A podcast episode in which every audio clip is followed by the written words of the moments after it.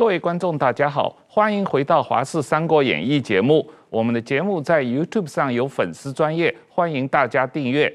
最近一段时间，NFT 这个东西特别的呃火爆，那有很多节目都在讨论这一个东西，但它到底是什么？我们今天特意请了跨界思考者范畴先生来跟我们谈一下这个 NFT。范先生半年前也跟我们来谈过了，呃，比特币，所以我们今天就让他进一步来跟我们探讨一下这些金融的数位金融的创新产品。啊、呃，范先生你好，你好，哎，王浩好，是吧？范先生好，啊，大家好，好，那。我们来谈一下啊，这个你你前一段时间半年前我们来谈过比特币嘛啊，那当然这个里面我们也谈到了去中心化跟数位货币各种问题。那这一次我们想谈一下这个过去这几个月来特别引起大家讨论的这个所谓非同质化代币，嗯，NFT，嗯，Non-Fungible Token，啊，这么一个东西。那它同比特币相比是？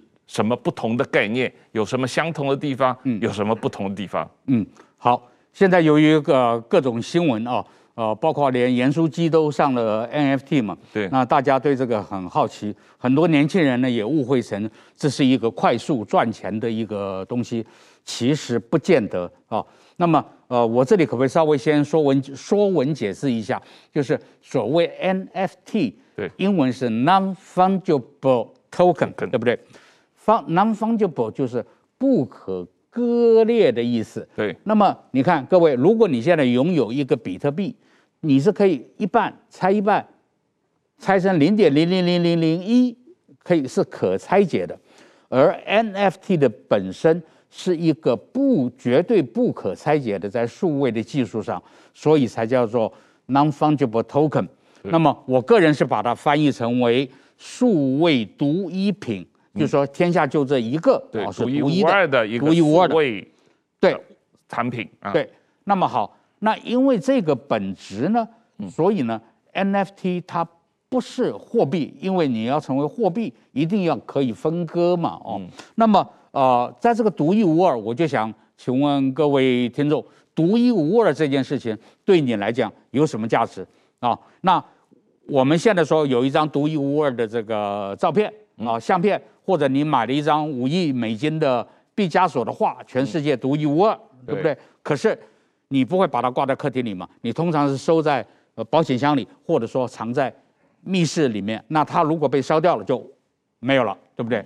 那同样的，在这个数位的这个技术平台下，就是说这个 NFT 是在一个叫做以太坊、嗯、（Ethereum） 底下的一个。呃，存在的形式独一无二的存在，那它的交易目前多半不是全部，多半都是用所谓的以太币。对啊、哦，那么当然你也可以用，你也可以用比特币去交易它。对啊、哦，那么呃，所以呢，我想。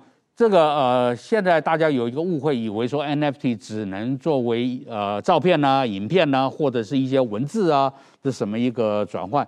其实，在以太坊的这个平台上，啊、呃，首先这样讲吧，先有比特币，OK 啊，大概这个中本聪呢，这个就是 Satoshi Naka Nakamoto，他这个人到现在全世界没有人知道他是谁啊。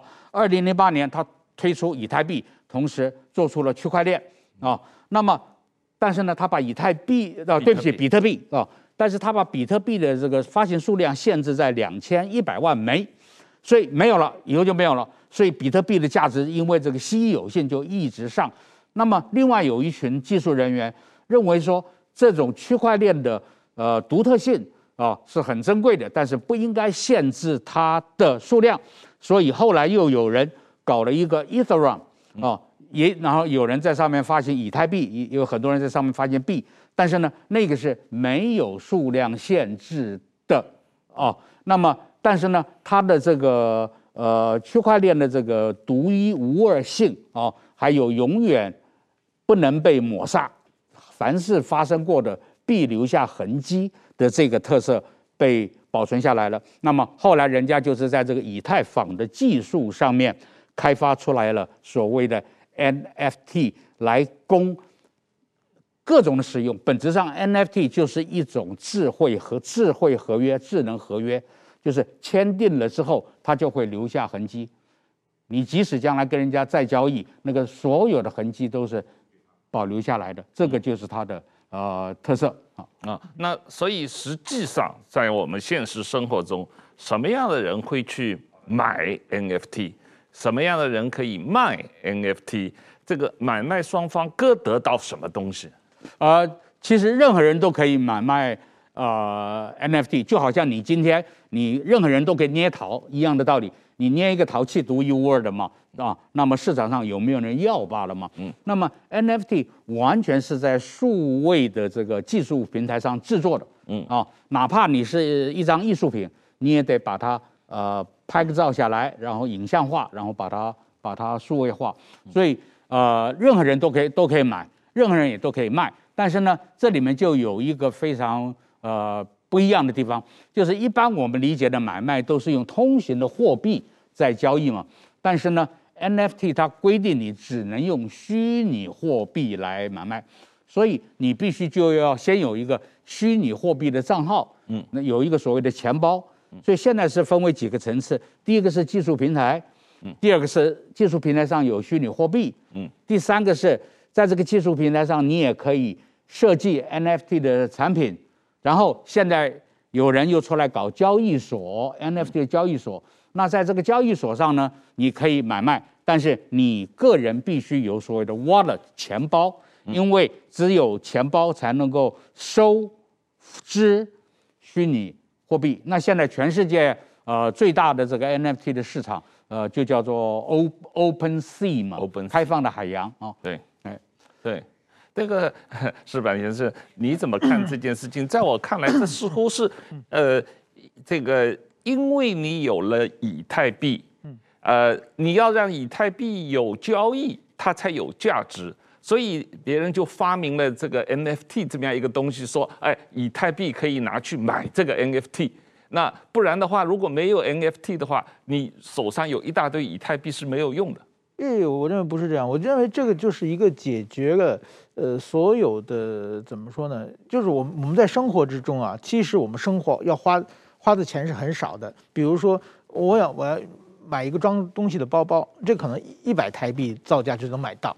但是我要变成一个名牌包包的话，这可能需要一百万台币。嗯，那为什么它有一一万倍的价格呢？是因为我想在旁边别人面前证明我的身份嘛。嗯，证明我我有有优越感嘛。嗯，其实这个名牌就是这这种造用。那么收藏东西也是一样的，比如说过去的艺术家，我是毕加索，我画一幅画，画一幅画呢，你去收藏，你收藏你可能花很大很很高很高的价钱，但是说呢，你你为什么要收藏呢？你也是就是在满足衣食住行之后，你你收藏画也是满足自己的，找一些同好人，你你我我们家有毕加索的画，你来看一下，对不对？哪怕收在保险箱里，你拿出来给你看一下，也想显示一下，其实某种意义也是这个。满足自己的某种意义的虚虚荣心的感觉嘛，但是这种画呢，这过去大家都是这么玩的。我们家里，我我过去呃认识很多收藏家，他收收藏很多很很多东西，其实呢都是想给别人看嘛。你看，但是说呢，收藏家他有几个问题。第一个问题呢，它存在一个保存的问题。你要是收藏这个书画还好，你要是比如我收藏红酒，我有五万瓶红酒，那我要盖一个很大的酒窖。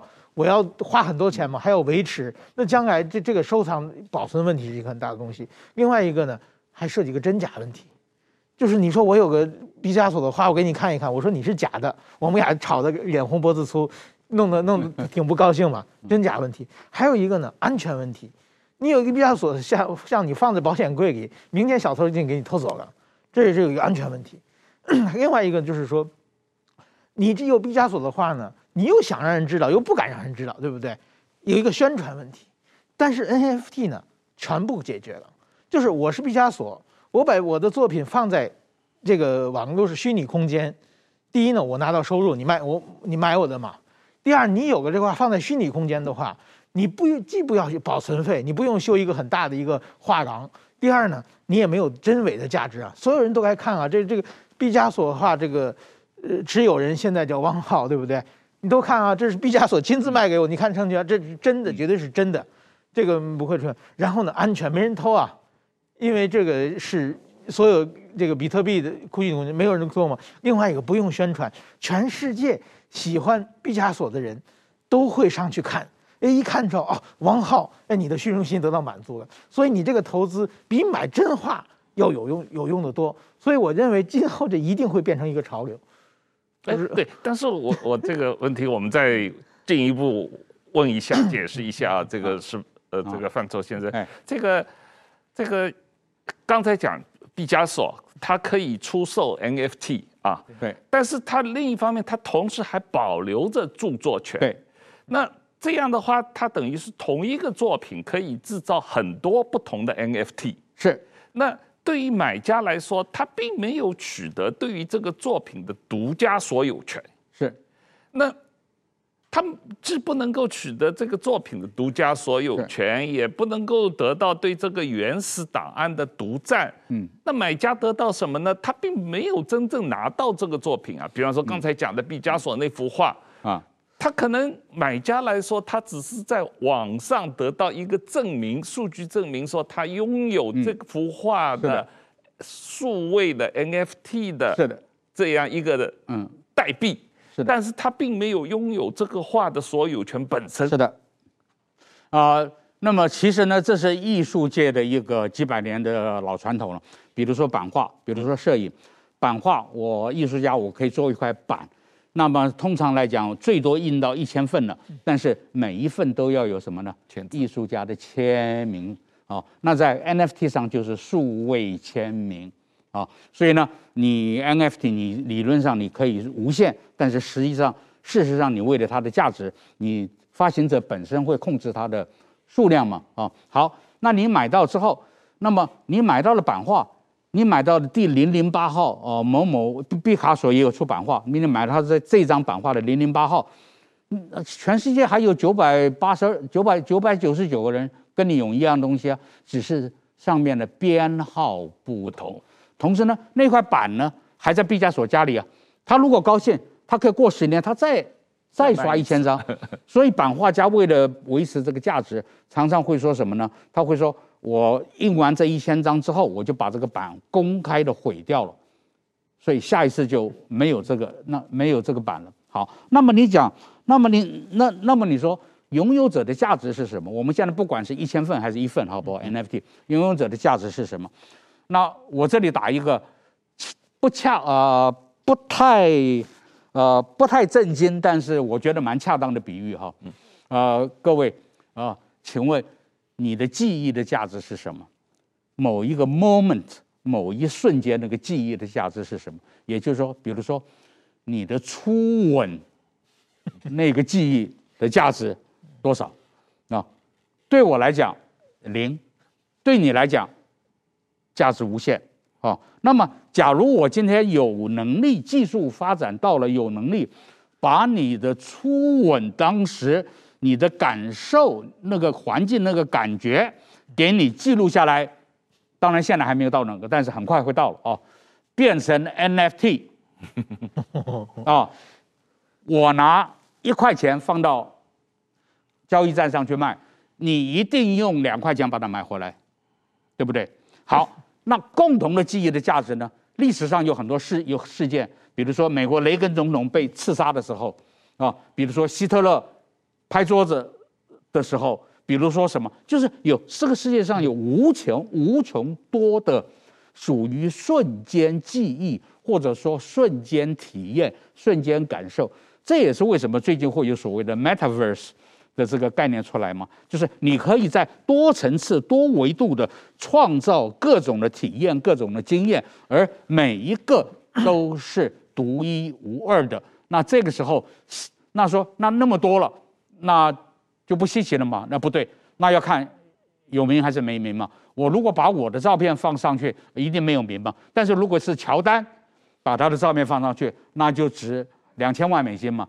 哦，如果那是他独一无二的，他的是某个灌篮的这个这个动作的那个的话，所以这个里面的价值是相当是呃主观性的。所以呢，其实这里就让我们反省到啊，所谓的货币，所谓的金钱。跟价值之间的关系，那么 NFT 这个形式的存在呢，啊，它是一个新时代，然后呃赞成去中心化、反威权、反体制、反银行、反中央银行的这么样的一个年轻世代的一个整体的运动起来的，这也可以说是一种同温层经济，他们之间互相认这个价值嘛。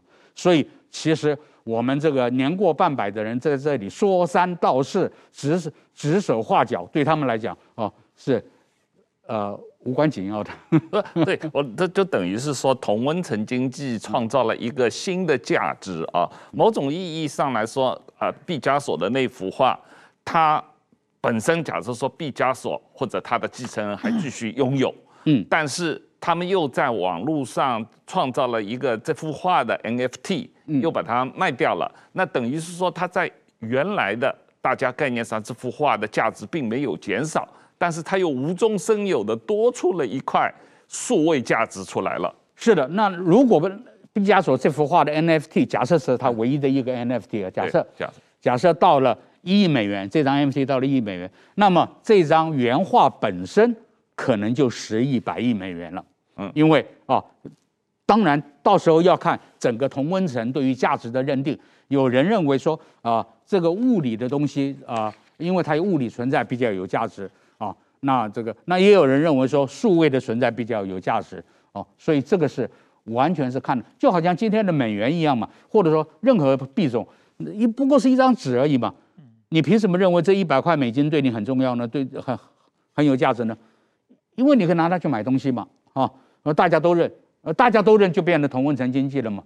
以前是用黄金、用白银嘛，用用实用实物嘛，现在变成一张纸了，然后现在还不用纸了。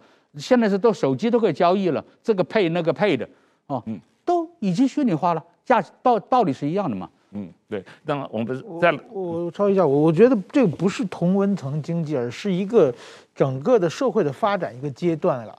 就是我记得我最早的时候啊，我认为这网络世界它有一点零、二点零、三点零、四点零这样的一直不断升级。我记得最早的时候，我是上大学的时候。有一次，这个大学生一个开一个什么国一个一个会议，然后呢，一个女的呃大学生，别的大学的，然后跟我在一个小组，然后呢，最后聊天给你走的时候，他说我我把我的邮箱给你吧，就写了一个邮箱，电子邮件的邮箱，我当时不知道是什么东西，那个时候我还不这样，然后我拿着那个邮箱我就发呆，我说这个写这一串英文字母，我把它写在信封上。投到邮箱里，难道就能寄到他们家吗？然后我说：“那你干嘛不写汉字啊？你写汉字我明白，这个字母这么难记。”然后我说：“是不是有有有那阵有一个邮箱多少号邮箱嘛？”对啊，我说：“是不是这个意思呢？”嗯，然后我就一直以为要把这套小数字写在信封上，给他寄信呢。我说：“您给我一个好读的地址。”我说：“现在邮箱。”当时我认为，然后那个时候我的周围人，我后来过个一两个月嘛，周围人就开始在电子邮件的互相在。联系吗，我也渐渐明白了。当时我认为你这帮人是同温层，因为我那时候没有电脑嘛。嗯，你们是一群特殊的人，你们就是宣扬自己懂高科技。但是说慢慢的这个就越过去了嘛。这个就是当时的这个电子邮件，其实是一个不用借助邮递员，不用借助邮箱，直接和人和人、全世界点和点可以互相二十四小时随时联系的这么这么一个门打开了。但是那个时候还是很小的联系嘛。然后后来呢，就出现了网页、网站这种名称嘛。网站的时候呢，我认为就升到二点零了。就是你任何有一个企业，我先把网站弄出来，把我的公司的所有信息，我需要什么东西，你你你你洽谈，给给你写个电话，这是面对点嘛。你们所有人都可以看我的，嗯。然后就先建网站出来的公司，其实他们是营业就是比较快嘛，就是变那个时代的胜者。我认为这是二点零。那三点零是什么呢？三点零就是后来呢变成什么中国的什么腾讯啊、QQ 啊、什么微信啊，包括 LINE 啊，就是有用户用户群。你有多少的用户群，让你们互相交流的时候，我趁机发点广告啊，Facebook 啊，掌握这些人就成胜者了。你你光修个网站的话，你也根本赢不了了嘛。就是，但是我觉得这个 AFT 呢，这是第四个阶段，四点零。四点零就是任何一个人。互相的，我们都可以做各种各样的交易，就是完全自由的。我的钱也不用通过银行，也不用通过信用卡，也不用就是说就就跟当年的不用邮邮递员的概念是一样的了。嗯，我们任何人想做任何的经济往来，所有的全世界大家都可是面和面的交交流，这一下子就变成一个新的革命了。但是说这个工具已经想好了，想好了到底是玩什么最合适，大家还没想没想好。现在只是借助这艺术品，好像是一个大家比较明白嘛，拿个毕加索的画放上去，也许将来再过个五年十年，这个艺术品根本不重要了，就是也许是大家有一个生活中更方便的东西，一下子都能普及到用用这区块链技术，也许是就刚才范老师讲的什么。初吻的那个瞬间啊，或者什么，也许是我们根本现在根本想不到的一个商品，通过这个 NFT 的形式来来交界，这样的整个全世界都自实现无限自由了。是的，这个呃，王老师讲，就是说，是不是 这个究竟是仅仅是一个同温层经济，还是一个普世的整个的这个阶段性的推进啊？我觉得这个就要看政府的态度了，因为现在全世界各国的政府都非常怕。呃，比特币、呃 NFT 这种这种东西哦，那么但是呢，从技单单从技术面还有人类发展的层面来讲，假设政府不不加以横横干横加干预的话哦，那确实这个 NFT 的世界是可以想象无限的。这个其实我就想起了我二十年前想设计的一个产品，当时没有这个技术，呃，可能二十年后也也不见得有了啊。但是各位可以想象一下，如果如果人的脑子的思维方式，哦，他判断事情，他遇到事情的时候，他的第一反应，他的这第一个看问题的角度，如果那个是很有独特的话，那么我想请问各位，假设爱因斯坦把他看到物理现象的时候，他的第一个反应能够记录下来，以某种形式记录下来，变成一个 NFT。请问值多少钱？当那一颗苹果掉到牛顿头上的时候，牛顿脑子里的第一意识、第一反应是什么？如果那个可以被如果可以被记录下来，或者即使不能够记录，他当时写了一个笔记，哦，当场他就写了一个哦，苹果掉到我头上，所以什么什么什么什么，然后事后被人家那两千呃五百年后被人家发现了，拍了一张照，唯一的一张，这个价值是什么？啊、那么这个呃东西是无限的，也诚如石板刚才所说的，其实，在我们的未来的时代，任何人可以把他生活环境中的任何东西，但是仅只要能，但是条件是什么？数位化。如果不能数位化，比如说我有一瓶水，这瓶水是没有办法数位化的，那么它就，呃，这个水本身就不能够作为 NFT 嘛，你你只能到超商去买嘛，哈、哦。那么，但是任何可以数位化的东西，就是。都可以作为 NFT 来处理，那有没有价值就看大家的认定了。还有法律防不防止？对，这这这是了。刚才讲的这个艺术品的这个市场啊，这个光二零二一年的 NFT 里面，主要是艺术品的交易市场，就已经达到了将近四百亿美元，这个是非常厉害的一个数字啊。我看到最新的一个季度的交易额突破了六十亿美元啊。嗯，那。这个交易平台，嗯。啊，你刚才讲到了最大一个是 OpenSea，对，那理论上可以有不同的平台啊，对，那它的整个这个支付、交割、清算的这种方法是什么？它跟为什么跟以太币有特别的关系？你刚才也有解释了，不过能不能把整个这个程序上的过程能够再解释得清楚一点？呃，现在其实已经有十几个交易性的平台了，只是有大有小嘛。哦，那现到现在为止，呃，还没有，比如说比特币已经有交易平台上市了。嗯，比如至少大家都知道有两个，一个叫做 Coinbase，一个叫 Binance，是中中国出来的人做的嘛。啊，Coinbase。哎，那么呃，这个 NFT 的呢还没有，还没有上市。对，但是已经有大小已经拉开，已经拉开差距了啊。嗯。那么主要呢，那作为一个平台呢，你受不受欢迎，其实就是说看你菜场，就是来的人多不多嘛，你上面产品多不多嘛啊。嗯。那这是一个造势的造势的过程。嗯。但基本上平台这个技术呃没有什么了不起了，因为在以太坊就是这 Ethereum 的这个技术平台上面，而且源代码 source code 都是开源的，都是 open source。所以任何人只要你的技术水平到，你都可以去搞个交易平台。我相信台湾现在的听众里面就有人可以，呃，这个两个礼拜后就搞个交易平台出来啊，只是说人家用不用你的嘛，哈。那么呃，所以呢，那么你你就要按照整个这个以太坊的这个规矩，比如说你要去有钱包啦，呃，钱包里要有货币啦。要虚拟币了，当然这个虚拟币都是用实体币买的，你可以用美金，可以用台币，可以用日元啊去买啊，然后你就可以开始用虚拟币之间交易了啊，甚至于以太币跟比特币之间也现在也都有开始有汇率了啊。那么，那么很，那么但是呢，很不幸的，在现在这个阶段呢，大家都还通过一个中中介媒媒介，就是美元啊，所以他们都是用美元为。这个定价这个基础了，所以你的 NFT 我们其实不能讲说值多少钱，因为没有意义了。你说值多少值多少美元，值多少台币，一点意义都没有。你要问它值多少以太币，或者它值多少比特币，因为这个每天这个币值的这个上下，这个大家都看到了嘛，一天到百分之二十的时候，呃，都有嘛，对不对？嗯啊，所以在这个情况下呢，啊，大家对于价值的认定呢，就是说。不能再用主权货币，任何主权货币去认定价值了，在 NFT 的世界里，而是要用虚拟币。那这个虚拟币能不能叫做币？其实还有很多的争议，非常政府很多政府是非常不爽的，说你怎么可以叫你自己叫 coin，Bitcoin？你怎么可以把你自己称为 currency 币？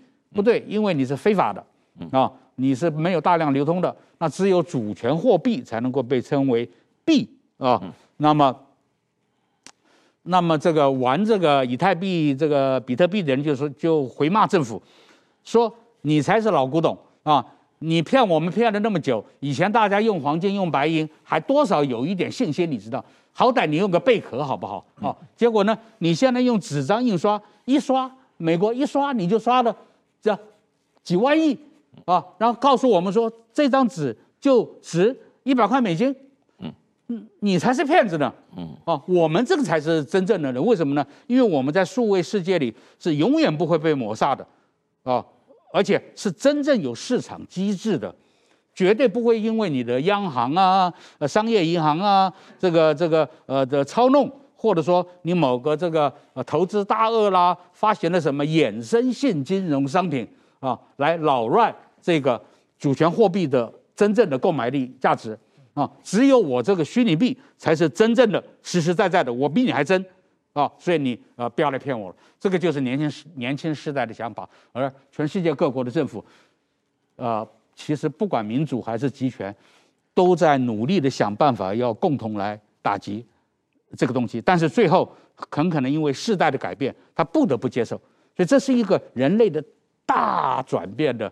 就是说，可以说几千年来的一次大变局、大转变的这个，就好像说，呃，人家说发明文字的时候，古书里说仓颉发明了文字，结果天雨粟，鬼夜哭，哦，就是整个天翻地覆、乾坤大挪移。其实我相信，在呃三年到五年之内，呃，我们大家都会看到这样的乾坤大挪移。对，但是现在这个呃，最终不管你叫它。同温层经济、繁体制的去中心化的，最终你现在的这个交易，你用以太币的话，最后清算交割也还是要经过美元体现出来，对，也还是有可能被美国国税局收税，或者被台湾国税局收税，你还是要服从体制的嘛？啊，这是现在没有，现在没有错，也就是说。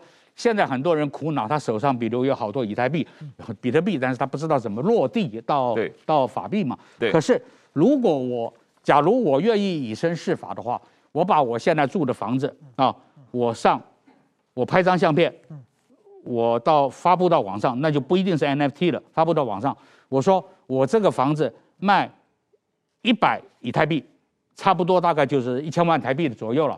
我说我卖一百以太币，愿意的人来，好。有人愿意啊，就转了一百一百以太币给我啊，我就把一张我手我这个手写的这个合同书、承诺书啊，有法律效果的，有台湾法律效果的承诺书，我就拍我说给你，然后这这个东西就变成绝对不可，我绝对不可不不可能去改动了啊。那这个时候但是户政事务所就地政事务所会拒绝他去登记，对不对？因为你没缴税嘛，啊，好，那这时候好，那这时候就要打官司嘛，啊，那比如说我或者说买买方就去法院打，就法院就判我们输嘛，判我们输，那就那那没办法嘛，对不对？人在屋檐下，那我只有接受了。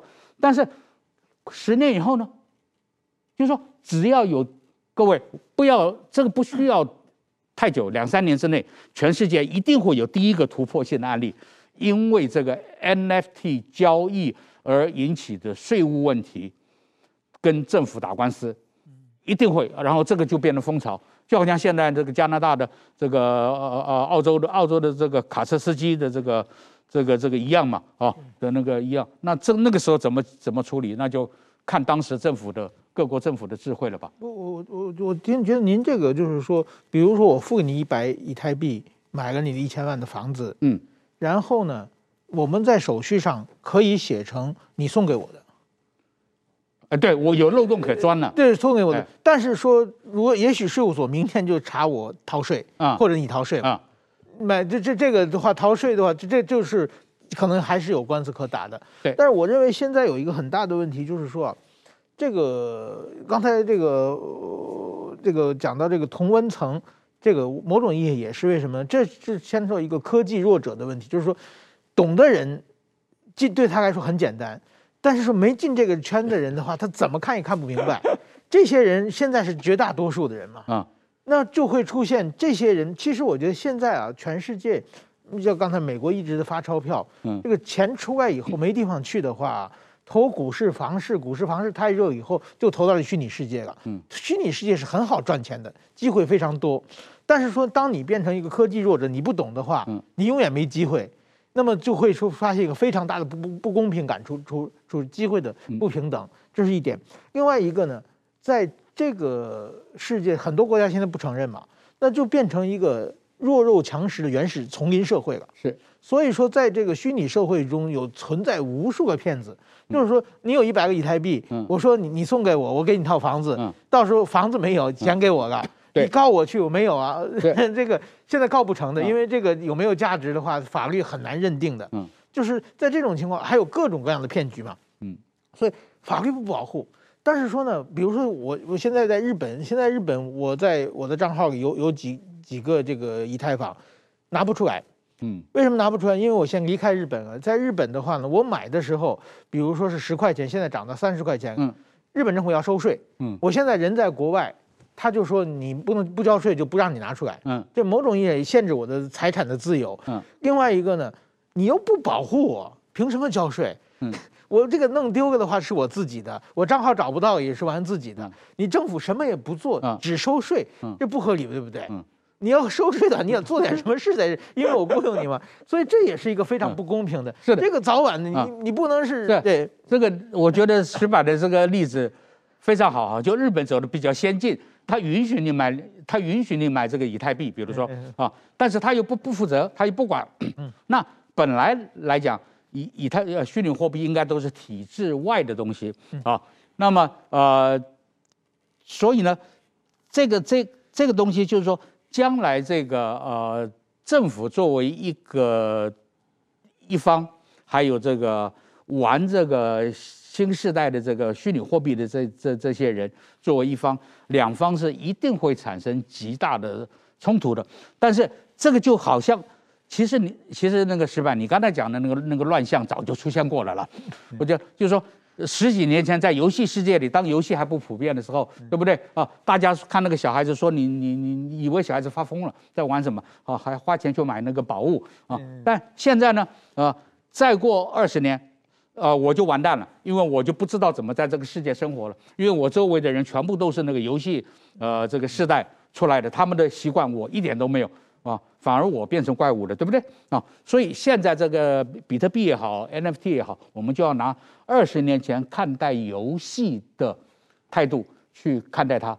它有一天，当它变成人人都会的时候，也就是说，再过了二十年，这个就会就会有 NFT native generation，就是 NFT 的原生世代，嗯，啊，它在主导社会，它都变成立委了，啊。那那个时候会发生什么事情？我想这是很有趣的。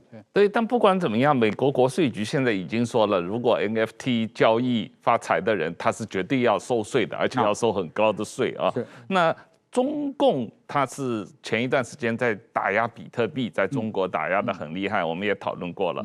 最近你有听到什么消息？中共要怎么对待 NFT？要不要打压 NFT？呃，他是呃一。他我的直觉是，他是一定一定是要打压的。为什么呢？因为 NFT 是一个比比特币更容易洗钱的工具。嗯，OK，单单凭这一点，他就必须要打压了，因为他现在要现在防止他要控制这个货币发行量嘛，啊，流通量嘛，啊，那么呃呃，这个所以凡是这种去中心化的东西，好像 NFT，就是说。是体制之外的东西，对集权政府都是威胁，包括黄金，啊，那么我我已经在两三年前就提醒我的所有的中国朋友，啊，我说，呃，第一个你们应该要买一点黄金，第二个买黄金要藏好，好，那那么但是他们都没有听了，哈，那么你看现在黄金开始禁止，呃。也已已经开始有禁止买卖的那个迹象了，好像多少两多少钱以上就就不行。为什么？因为黄金这种东西就是货币体制之外的东西嘛。只要国家只要这个财富有以体制外政府管不到的形式存在的时候，对于集权政府来讲就是一个执政权的威胁。所以对于任何去中心化的体制外的东西，不管是比特币、NFT、黄金、啊、呃、钻石。啊，呃，名表对于集权政府来讲都是威胁。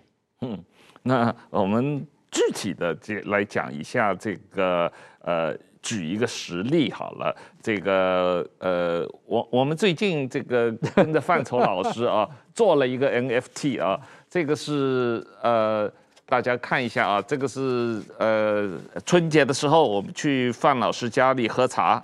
然后就临时起意，他说他要呃教我们怎么做一个 NFT 啊。那这个是范老师、石板先生，我还有富察总编辑啊，我们一起呃拍了个照，然后在网上签了字啊，然后呃通过范畴老师在 OpenSea 上面的账号做了这个加密处理，是，然后就呃同时发布了一个方块字宣言。然后实际上这两个东西合在一起，合在一起的变成了一个 NFT，对对不对？这个照片和这个方块字宣言。对。然后呃，你能不能给观众解释一下，你做了些什么事情？你好像做了十个这样的东西，你为什么不做一百个？呃呃，做多少个是一个 呃，是我们创作者的这个。呃，如果是是创作者的一个策略，或者说一个诚意的一个，这个是比较无所谓的了。嗯，那但是可以跟各位分享一下这个经验，就是我自己本人原来也有做属于我个人的一个人的好 NFT，对，结果上网用大概啊、呃、用大概这个啊啊、呃呃、好像比如说三百台币对啊去卖，结果就转，其中有些就转手了几次。啊、呃，现在已经接手价已经是，比如说到了，我不太记得了，因为我没有去看它，嗯，大概到了两千台币了，对啊。结果我们那天做的这一个呢，哦，我们的这个呃，当时的意见是说，我们就把它定价一百块就好，一百块台币啊，一百块台币就呃上架了。对，那么我本来我们是要打算上架十个。但是呢，因为这个平交易平台 OpenSea 就在我们提交上架的时候的那一刹那间，嗯，他宣布他要改变政策，嗯，所以呢，导致呢我们变成只上了一个，对，上了一个，这个呃，各位观众，您知道发生什么事情吗？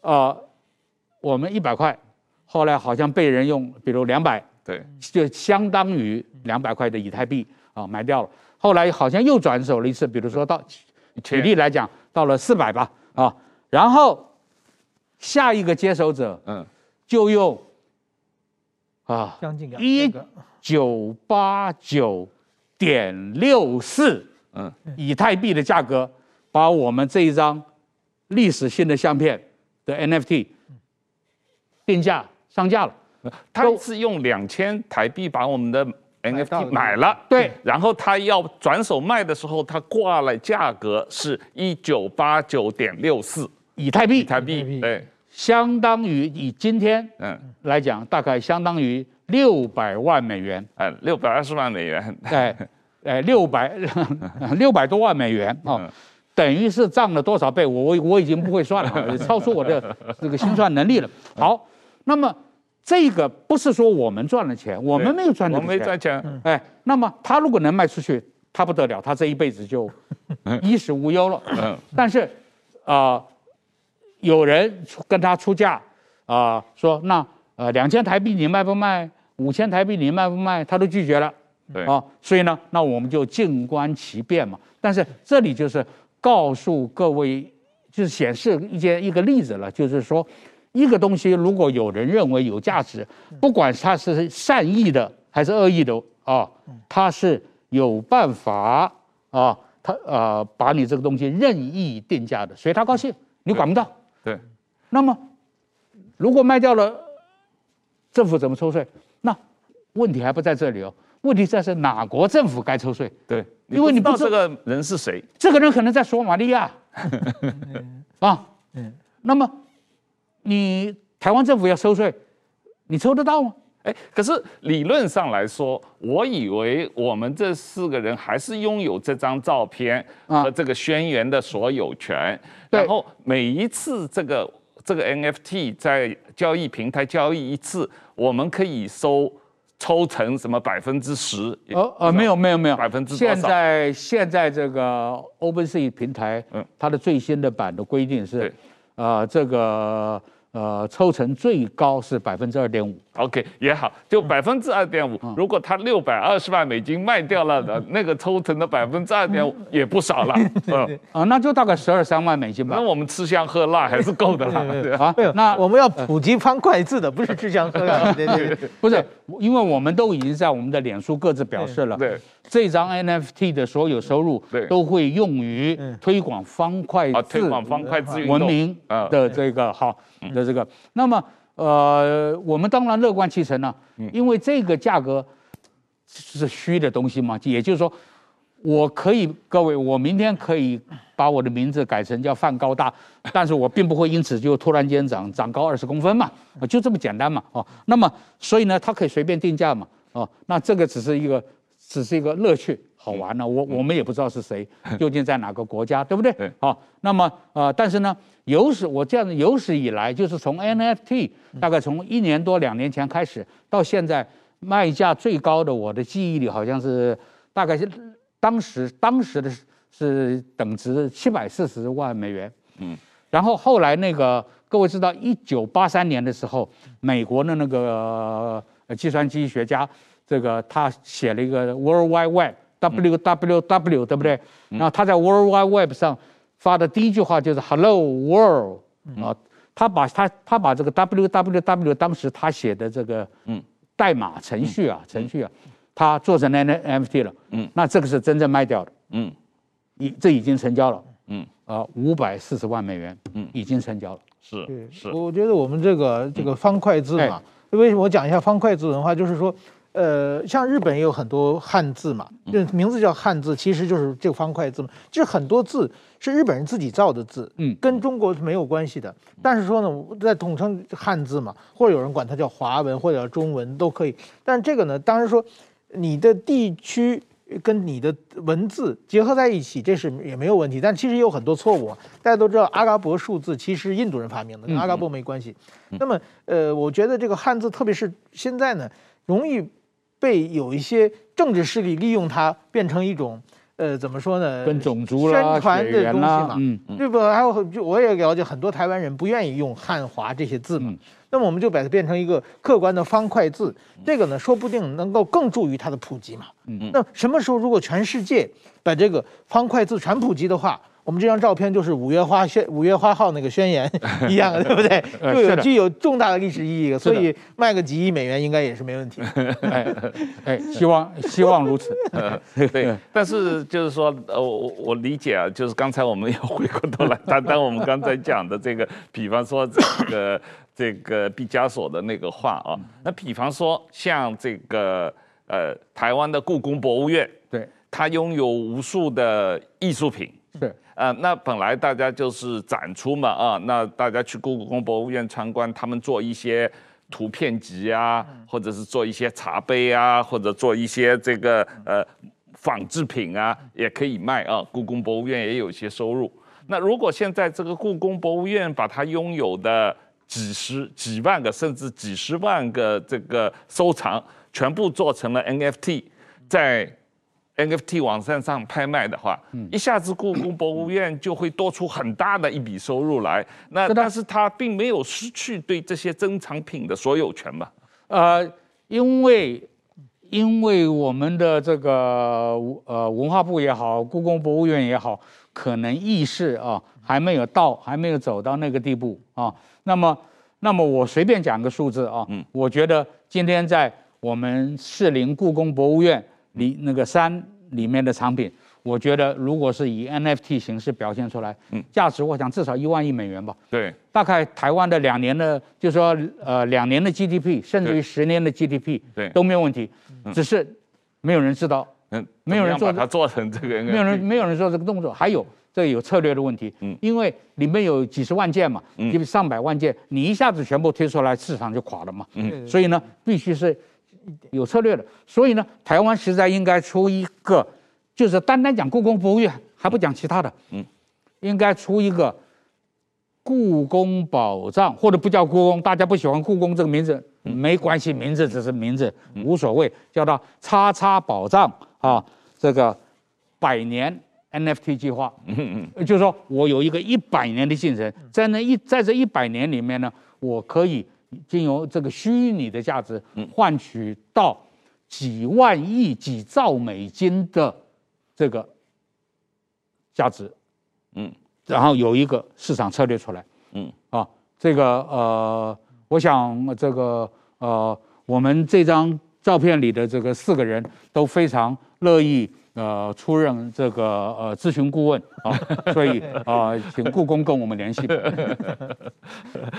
好，那这个最后谈一下最近这个市场的这个呃状况啊，对这个 NFT 的长远发展有什么影响啊？嗯，那最近因为美国整个通货膨胀，实际上全世界都有通货膨胀的现象，所以市场都一直在担心啊，美元的利息要上涨，所以呢，很多这个。科技股的股票，对啊，这个今年以来跌得很厉害。那么，呃，特别是这个，是的，呃啊，面瘫啊，Metaverse 的这个 脸书的股价跌了百分之四十啊。那这个呃，再加上加密货币呃也受压啊，这个波动性很大。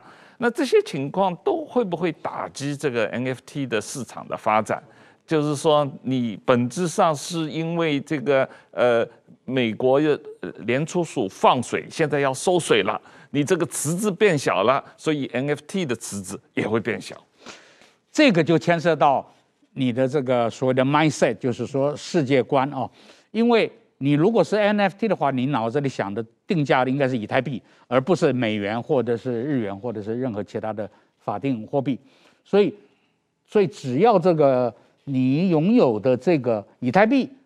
呃，一百枚还是一百枚，啊，那么你用长期来看的话，其实它，当然短期在市场上，因为人的这个意识还没有转过来，当然会把它跟你刚才讲的这个金钱的供应量、货币供应量、利率啊什么，呃，混在一起谈。但事实上呢，它可能就是长远来讲，它是没有，它是没有关系的。嗯嗯，你觉得啊？当然，看得长远来说，可能是没有什么影响，短期内有一些波动，你认为？啊。那呃，短期内波动也就是虚拟货币的呃呃跟美元之间的汇率的波动嘛，嗯啊，大概就是大概就是这样。那当然这里的你刚才讲的是市场金融的逻辑，但是如果我们我们把政治逻辑考虑进去，就是各国政府如果他们想利用这个金融波动的时期，对虚拟货币威胁主权货币这件事情做一做一些大动作的话，那是不排除，那是不排除的。嗯，是。那个呃，我们今天时间也差不多了啊。我们这个在结束这个节目之前，我们先来讨论一下，我们今天这个节目，如果华视把它做成 NFT，放到这个呃 OpenSea 交易平台上去卖的话，我们应该开价多少呢？呃，呃，这这里面有两个考虑性啊。如果前一段时间你有发这个这个呃 Economist。经济学人他们有做了一个关于 NFT 的讨论的专辑，嗯，他把这个专辑做成了 NFT，在网站上拍卖，卖了三十多万英镑啊啊。那么公视也公共电视台也把某些节目对也做成 NFT 的放上去，对不对？对。我想全世界个你很快呃 CNN 最近也做了也做了一个啊，嗯。那么呃如果是呃。如果是华视来把我们这个节目做上去的话，呃，我觉得就是如果你是为了流通性啊，那你就定价定很低啊。如果你是为了凸显我华视的这个价值，还有我华视的这个节目的价值，对，那你就要把定价定高一点。对，这个节目有历史意义啊，华视第一集讨论 NFT 的。那我们就应该是不是应该定价什么一百个以太币哈？我我个人认为啊，就是说这个定价是多少钱，这是属于炒作嘛，就是大家买这个人是想卖更高嘛。是。但是我觉得我们先不谈，因为可能这个无限大嘛，无限大可能将来就慢慢炒作的人会越来越少。但是说它的价值在哪里呢？比如说这个我们也放在 YouTube 上，但是 YouTube 的什么时候你可能找不到了？我也经常过去自己的录像，后来 YouTube 不知道谁给我下架了嘛，找不到有可能。但是说如果把它放在 N 变成 NFT NFT 的话，这个所有人都可以永久保存。放在我的热钱包，可以永远给所有人看。呃，就是说这这种价值是是是是有的。这个，因为我们比放在别的平台上更保险，而且同时呢，谁来我这里的，如果我公开的话，谁来我的钱包，我都可以从头到尾看看过来。我觉得这这是一个呃，也是一个有价值。呃，是的，呃，这个像那个六四天安门事件中最有名的那张相片，坦克人，嗯，的版权所有者是 Getty，嗯，那么后来。北京就花了大价钱把 Getty 整家公司买下来了。嗯，从此之后，你再也看不到那张相片了。嗯，OK。所以呢，呃，我会建议，呃，半开玩笑半认真的讲，呃，我们这个节目就用呃一千个以太币来定价吧。为什么呢？因为哈，你定低了也是一样，呃，就好像我们这个一样嘛，对不对？我们定一百块，结果呃。转两手之后就被定到六百万美金，所以呢，我们就用一千个以太币定价，然后呢，啊、呃，北京就会被迫啊花钱买下来，哦、呃，那一般人是没有是不会买也买不起，那北京被迫花钱买下来，所以呢，这个《三国演义》这个节目呢，以后如果凡是做到有对北京不利的节目，都做成 NFT，然后每一集都可以卖一千个以太币，啊，这个啊，这个啊。华氏也就从此就大发了。好，今天就到这里，谢谢范老师，谢谢石板先生，谢谢大家。